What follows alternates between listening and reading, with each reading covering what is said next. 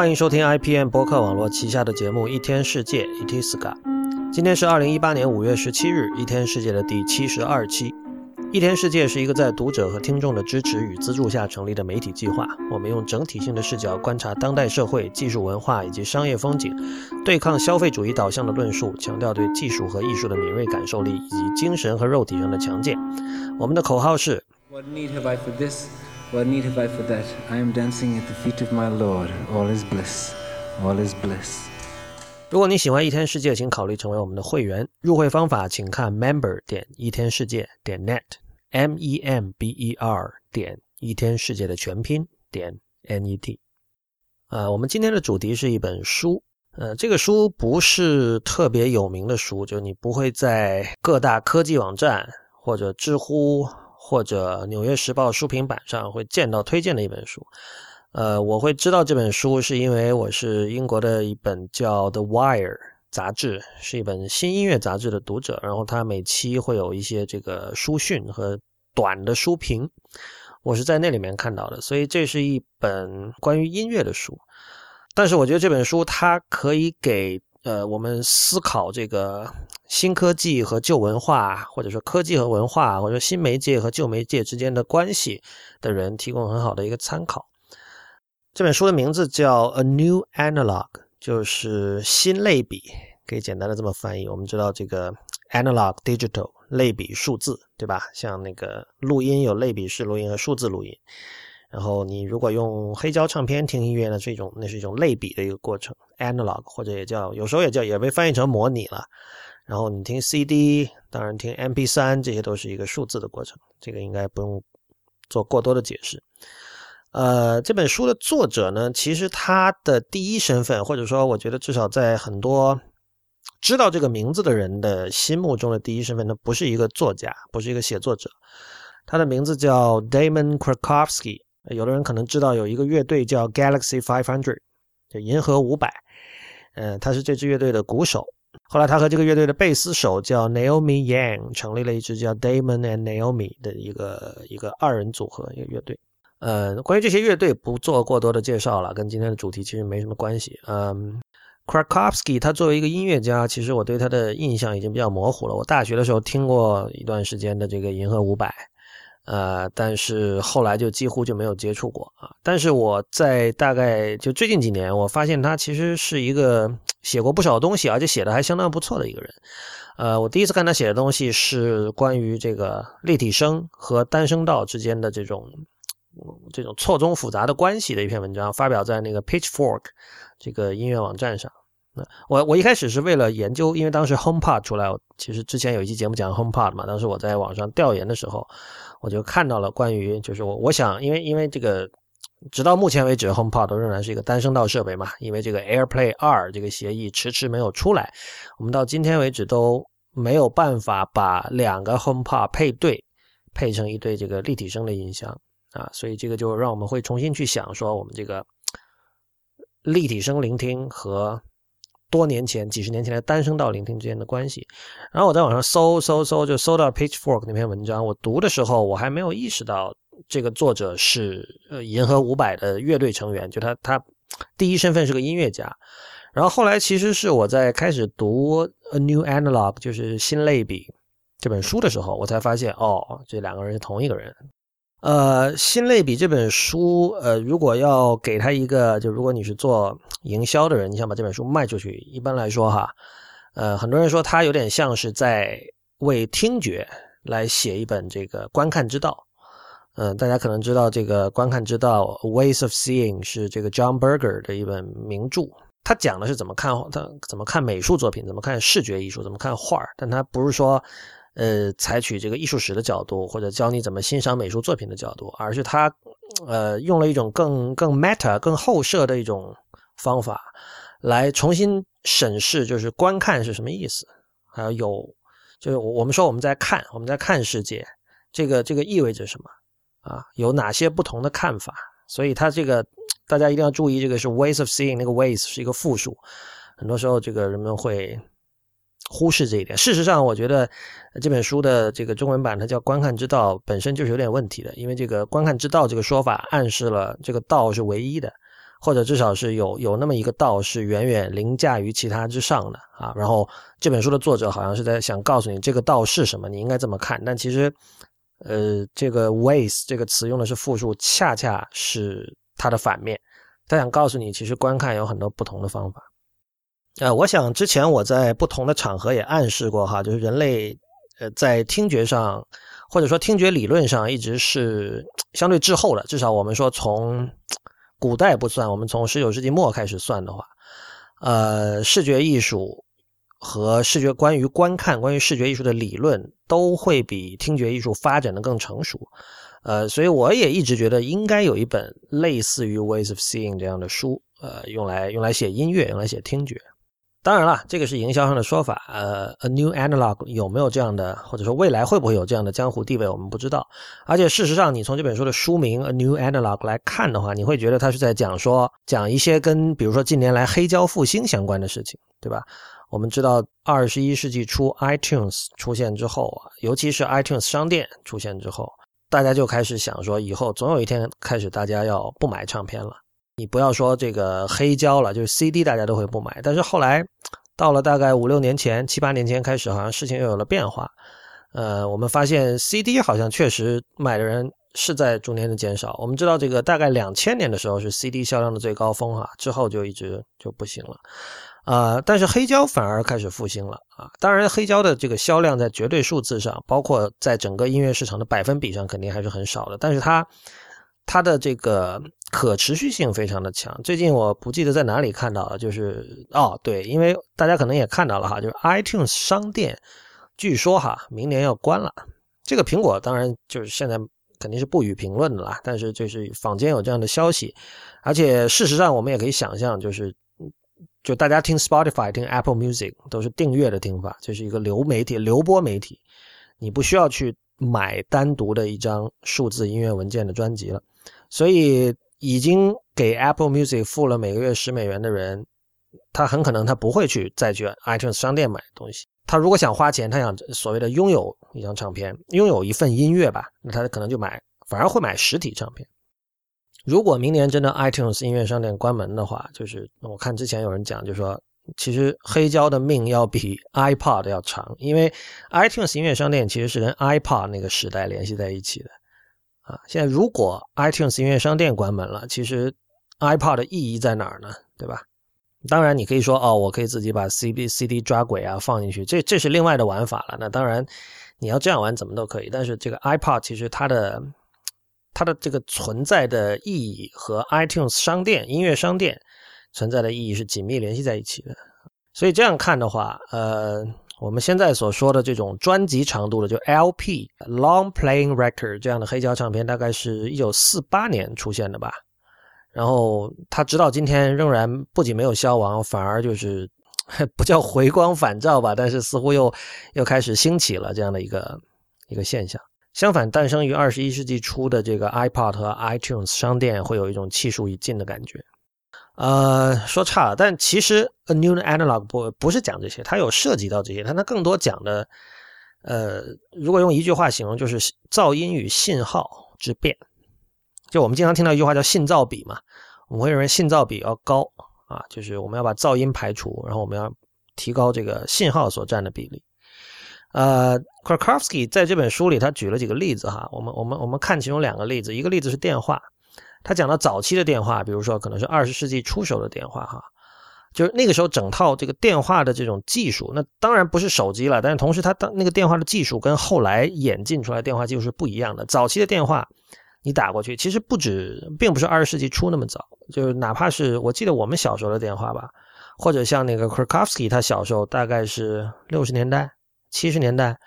那个时候他的电话，你打给对方，你是能够听到对方所处的位置周围的那些环境噪声的，就那些噪声会被他那头的电话的这个话筒忠实的拾取，然后传递过来。这个造成一个什么结果呢？就是我们大致会知道和自己说话的这个人现在身处在什么地方。但是后来呢，就是随着电话技术的发展，工程师开始用技术手段去过滤。过滤什么呢？过滤他们所定义的噪音。这个我觉得今天就是都很容易理解了。比如说，这个我们会用各种不同的 IM 软件发语音嘛，然后大家有没有比较过，就不同的 IM 软件发语音效果是不一样的，因为就是它每一个 IM 软件它有自己的设计上的需求，然后它这个对于我如何去处理发语音时，呃，手机的这个麦克风拾取到的声音，呃，它们有不同的设计，所以有的 IM 软件呢，它会比较强力的把环境噪音过去，呃，过滤掉；有的就会比较忠实的把它保存下来。如果我没记错的话，Telegram 应该是属于比较忠实的保存环境噪音的这样的一个软件，也可能它中途改过啊，我我最近没有做测试，但总之呢，就是现在我们打电话。那个声音被我们的手机的麦克风拾取到，然后在传给对方之前是经过处理的，这个很容易理解。而这个处理从最根本的意义上就是说，工程师想提高信噪比。呃，提高信噪比的意思是让对方能够尽量清楚的听到我在说什么，也就是英文所谓的这个 intelligible，就是能够理解、能够听得清楚。就我们不必不停的在问对方说，哎，呃，那个怎么你那怎么那么吵啊，是吧？这个能不能再说一遍啊？刚才信号不好啊，这些当然信号不好是另外的情况啊。就是说，环境噪音的过滤意味着，哪怕你在这个闹市街头，你也可以跟别人打电话。所以按照 Krakowski 的说法，就是我们其实，比如我们在用今天的手机打电话的时候，我们不是在用自己的耳朵听，我们是在用 iPhone 的耳朵听。然后呢，我们只能听到。有意义的部分，所谓有意义的部分，就是刚才说的这个 intelligible 的部分。它有一个假设，就是这些这些软件和硬件在设计的时候有个假设：我们打电话是为了沟通。这个在今天中国互联网经常看到这这这样的类似的说法，比如说语言是用来沟通的。这个我呃之前反对过很多次了哈，但是这个今天在这里不谈那个问题。但是显然，这个现代的手机是在这样一个前提下被设计出来的。那么，OK，我们会想象说。现在大家都过着这个，有人叫管自己叫数字游侠，或者说至少是大家都会经常到处跑啊，大家这个旅行的频率会比以前高，所以呢，一个人打电话的时候，他可能处在任何一个环境，这个环境往往是不可预知的，所以呢，我们要通过技术手段去过滤环境噪音，或者就是这是一个粗疏的说法，但是大致上就是说，我们要做到尽量的做到，无论这个通话的人处在什么样的环境，他想传递的信息都能够传递过去。也就是说，所有的没有意义的、影响理解的部分都被过滤掉了。电话的例子是其中一个例子哈，但是它直直接造成了一个结果，就是像刚才讲的，呃，现代的电话如何处理语音，这个只是这个电话作为通讯工具和人的交互中的这个诸多细节中的一个，有很多很多类似的细节，他们都在做着提高信噪比的工作，试图过滤掉被。呃，产品的设计者和工程师们定义为噪音的那些东西，所有这些努力最终造成的结果就是，呃，physicality 被去掉了，就是我们身处哪里，我们的这个实际的地理位置，这个东西已经变得很难辨识了。这个我相信大家都会有这样的感受，就是几几十年前的时候，如果打电话，就是一般来说我们会知道对方在哪儿。当然，这个是有诸多因素啊，肯定不只是刚才说的什么过滤噪音的问题，比如说。呃，通常来说，大家会打岳阳电话会比较慎重，因为很非常贵，对吧？那么首先我会假定这个人可能跟我是一个城市的，那个时候有各种各样的信号来帮助你判断对方在什么地方。呃，但是今天我们如果在手机上接到别人别人的一个电话，这个这个人可以处在任何地方，我完全可以就是不知道这个人在哪儿。很多时候我们也并不在乎了，到现在，因为就我们的朋友可能也经常到处跑。嗯，像以前那种，就是说，哎呀，你来了我城市，怎么不给我打个电话？这种事情好像在今天已经不太成立了。但这里其实就出现了一个问题，就我们可以看到，今天呃，有很多工程师都喜欢反问说，当他们比如说看到有人做了某种价值判断，去判断了一个东西的好坏的时候，他他就会去问说，这是一种反问哈，就是说价值判断的标准应该由谁来指定的？凭什么你可以来判断，而我不可以？呃，但是我们知道，就是当。工程师作为一个集体啊，这肯定不是指个人了，就是指的这整个行业啊。当他们决定去过滤掉噪音、过滤掉这个通讯过程中的噪音的时候，他没有问过大家的意见，他们根据自己的理解决定了什么是信号，什么是噪音，然后尽量的把信号给放大，把噪音给缩小。这是第一个例子。第二个例子，这个 Krakowski 在书中提到的就是音乐媒介的例子，这个跟这个书名就是新类比，就是非常相关哈。比如说，我们以前听黑胶唱片，黑胶唱片当然是有那种静电噪音啦，就俗称炒豆声，这个大家都知道。另外，你只要听的是这种类比式的媒介，无论是这个黑胶唱片还是以前的磁带、卡式磁带，它背景无可避免的会有那种嘶嘶声，这英文叫 hissing。这个现在大家听惯了数字音乐，还有 CD，就是如果你你。拿去去网上买一个那种哪怕很便宜的那种磁带机哈，你放一个磁带进去，首先你会注意到有这个 hissing，你你会觉得说哇，原来这个 hissing 这个嘶嘶的噪音会这么的大，以前的人是怎么忍受、怎么听音乐、怎么怎么接受的？呃，这是媒介特性的一部分，就是黑胶唱片和这个卡带，它的这个工作原理决定了这部分的这个 hissing 是没有办法完全消除的。那当然，数字时代，我们无论是听 CD 还是听数字文件，这个就就不会再有 hissing，hissing 被彻底的去除去除了。这个当然是好事，就我绝对不是在这里说，我宁愿回到一个音乐背景，音乐背景上有这种嘶嘶声、嘶嘶的噪声的这样的一个时代。但是，呃，数字音乐革命一并去除的噪音，并不只是刚才说的这种最表面的物理上的噪音，它还包括什么呢？包括就我之前在文章里经常写到的，就是。比如说这个美术设计和内页文案的缩水，啊，我们都知道你，但我们现在在无论任何音乐流播平台上听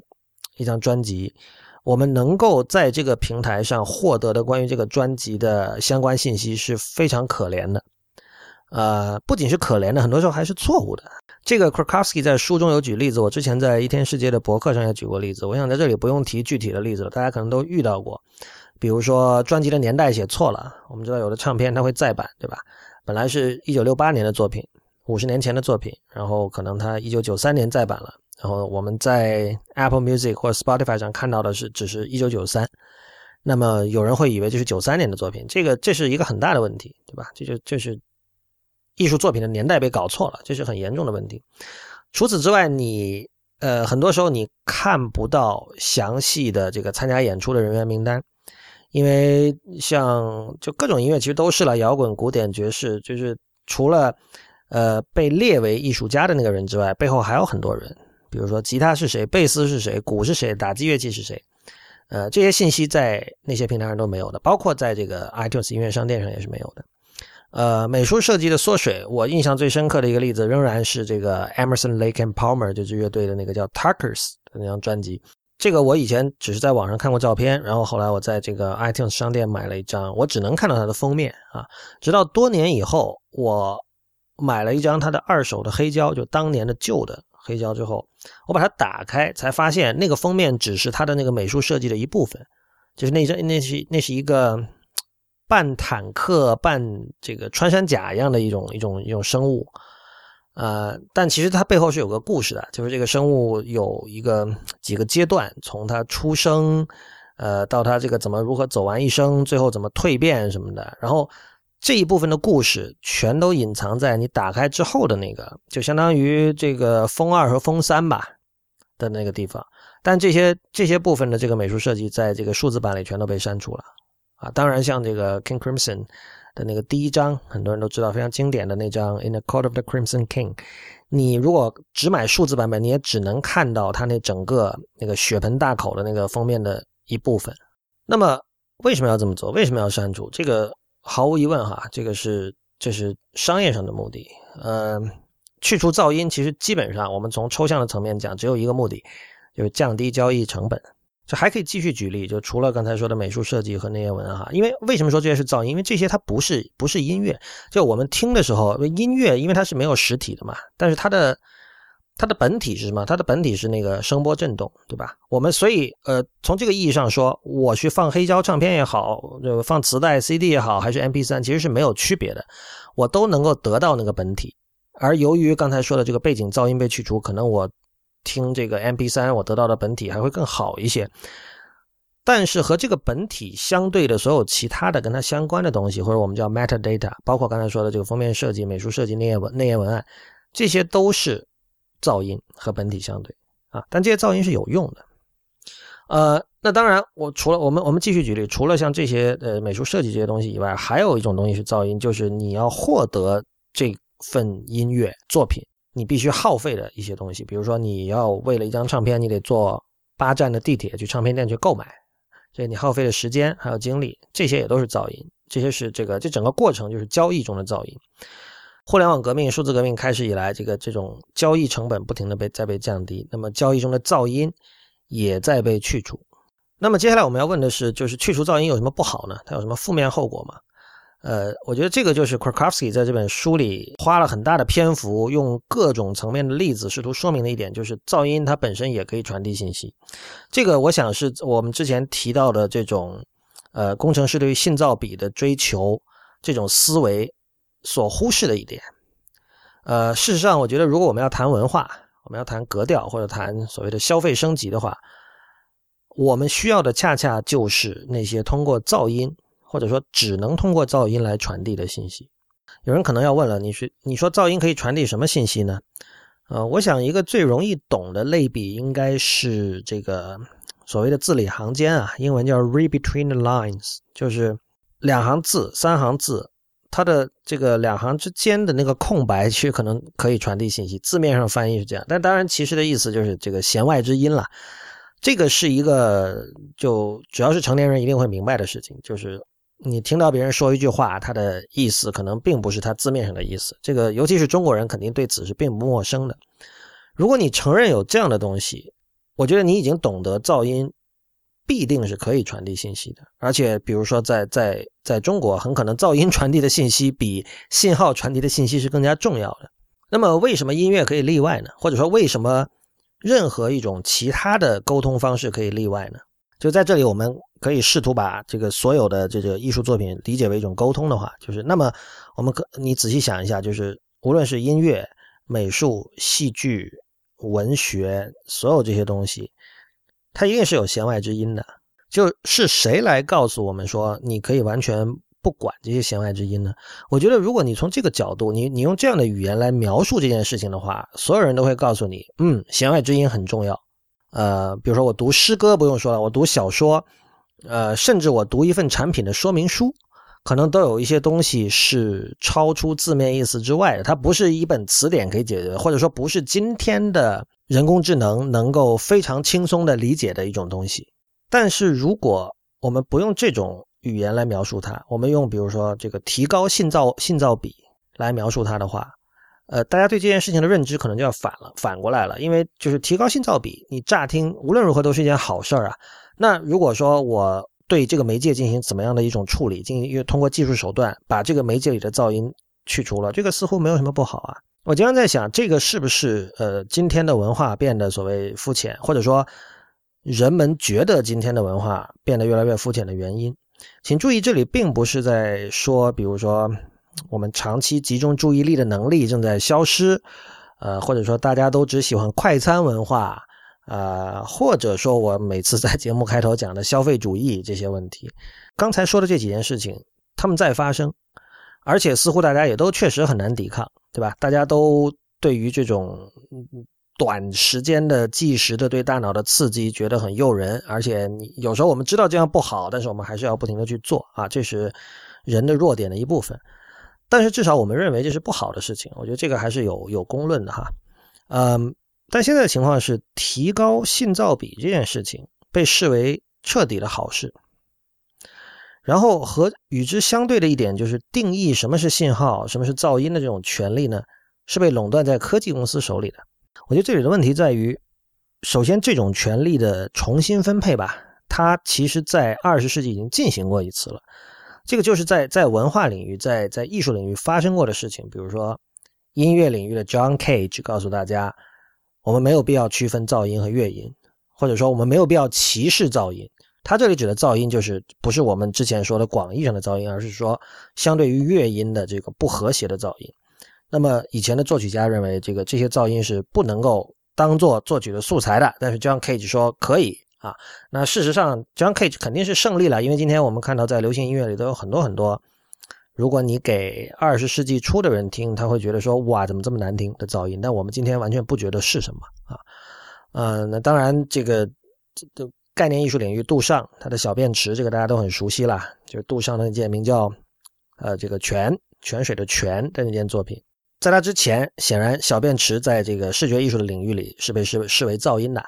但是在那之后，什么是噪音，大家就开始重新思考了啊。今天不会，呃，今天就算你觉得这件艺术作品是哗众取宠也好，还是怎么样也好，你是可以理解它的。你知道杜尚为什么要这么做，你也知道他的这些做法，呃，对之后的艺术史产生了什么样的影响，这些东西都是容易理解的，因为他已经被呃各路人马在学院内、学院外已经反刍过很多次了，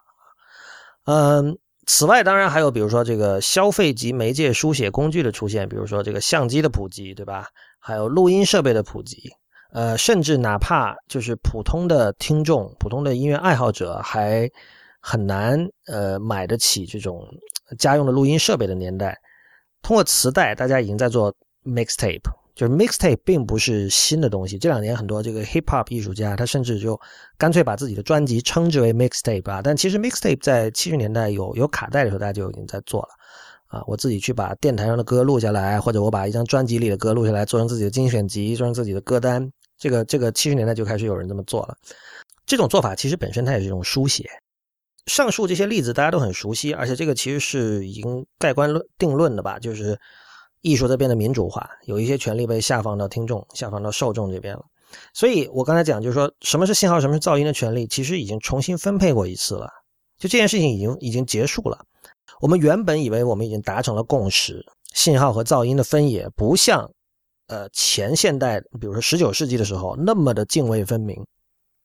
是吧？没有人可以，呃，在不问你的情况下就强硬的跟你讲说，哦，这个是噪音，这个是乐音，这个是信号，这个是噪音。但是似乎在发生了个人电脑革命之后，这个整个过程又被反转了，软件也将整个过程反转了过来，或者说，他把我们已经走过的路又从头开始走了一遍。这点当然不只是在听觉领域和视觉领领域也是有很多这样的例子的，就比如说，呃，我们是不是可以把呃无衬线字体的这种受欢迎程度，就相对于有衬线字体的受欢迎程度，从这个角度去理解呢，就是衬线是一种噪音，衬线是没有必要的。我们看 Helvetica 没有衬线，它一样一样一样很好读啊，甚至可能很多人会觉得更好读。所以衬线是没有必要的，所以我们应该多用无衬线字体。我们还可以看到很多其他的例子，比如说，呃，以播客而言，我们知道这个由 Overcast 创始的这个叫 Smart Speed 的功能。就是它可以智能性的把一个人说话中间的空白尽量的给它删除，在维持这个说话本身的这种自然感的情况下，哈，把这个空白停顿尽量的删除。这样的话，可能原本你要听一个小时的节目，你现在只用四十分钟就可以听完。那么如果这个积少成多之后，你比如说你听你用这个软件听了一年，它会给你显示说，哦，我已经为你节省了二十个小时什么什么的，呃。这个功能受到了很多人的欢迎，然后后来其他的像 Pocket Cast 啊，最近 Pocket Cast 被收购了哈，大家可能知道，也推出了类似的功能，Castro 好像也都会有类似的功能。我从一开始就不喜欢这样的功能。我记得很早之前在某一期节目里，我曾经说，这个凡是名字里有 smart 智能这个词的东西，基本上都是 dumb，都都是都是愚蠢的，都是不智能的。呃，我现在可以说。有 smart 这个词，就是当一个人用 smart 来描述自己的软件产品的时候，其实他在做的，我们我们我们用这个 Krakowski 这本书里的这个框架来看的话，他做的就是去除噪音的事情。当一个人听这种纯语音的播客，他的期待是我要接收信息，或者甚至，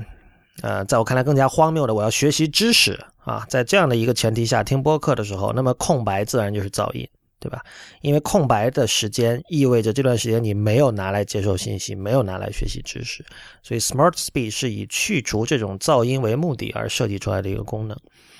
呃，另外也有，比如说像在这一期的之前开头的部分哈，我我讲到了一句话，我说，呃，关于这些乐队不做过多的介绍了，跟今天的主题其实没什么关系。呃，为什么？就为什么我可以？呃，不假思索的说出这样的话啊？为什么我认为，呃，由于我们今天谈的问题确实不是音乐，或者说不主要是音乐，所以这位作者他身为乐队鼓手的身份，我们可以略过不谈啊？或者说，我们如果去讨论银河五百这支乐队的种种，对于我们今天谈论这个呃类比和数字的关系，或者说噪音和信号的关系，会不会呃能够起到一定的作用。这种作用可能是隐形的，但是我们就这样非常自然，觉得天经地义的说出说，由于这是跑题，所以我们不要谈它。我们我我在我自己在说出这句话之后，甚至我还觉得说我在负担着一种面对听众的责任，我在帮大家省时间。我是一个人肉的 Smart Speed，我连我都会有这样的心态哈，就是我们会认为跑题是不好的，对吧？这这同样是一个信号和噪音的一个关系。呃，当然还有现在这个网上我们经常看到很多读者和听众所期待的所谓的干货啊，他们希望自己看到和听到的东西里有干货。干货其实就是把。所谓把水分尽量挤走，而水分就是噪音啊，干货就是纯信号。呃，讲到这里，我先要做一个纠正哈，在之前我一直把这本书的名字就是口误说错了，它不是 A New Analog，而是 The New Analog，就是定冠词 The New Analog。这个其实是有决决定性的不同的哈，就是它不是特指的某种。呃，新的这种类比式聆听，就是这个，它这个书有个副标题叫 “Listening and Reconnecting in a Digital World”，所以这是一个这个书的标题也有一定的这种这种行动主义 （activism） 的目的，就是他在主张一种在已经全面数字化了的世界，我们如何用一种新的类比式的方法去聆听，去和大家重新连接在一起。连接 connect，我们知道世界上最喜欢用这个词的人，可能就是这个 Facebook 的 CEO，就是 Mark Zuckerberg。呃，每最近 Facebook 出了很多事情，然后每次出这些事情的时候呢，Facebook 的人从 Zuckerberg 到下面其他的高层都会强调说，我们的目标是要让所有的人用更低的成本能够 connect，能够连接在一起。在这里很显然，呃，他们理解中的 connect，我我不知道他们具体的理解是什么，就是。很可能只意味着你们双方在 Facebook 上加了好友，或者互相点赞，或者什么。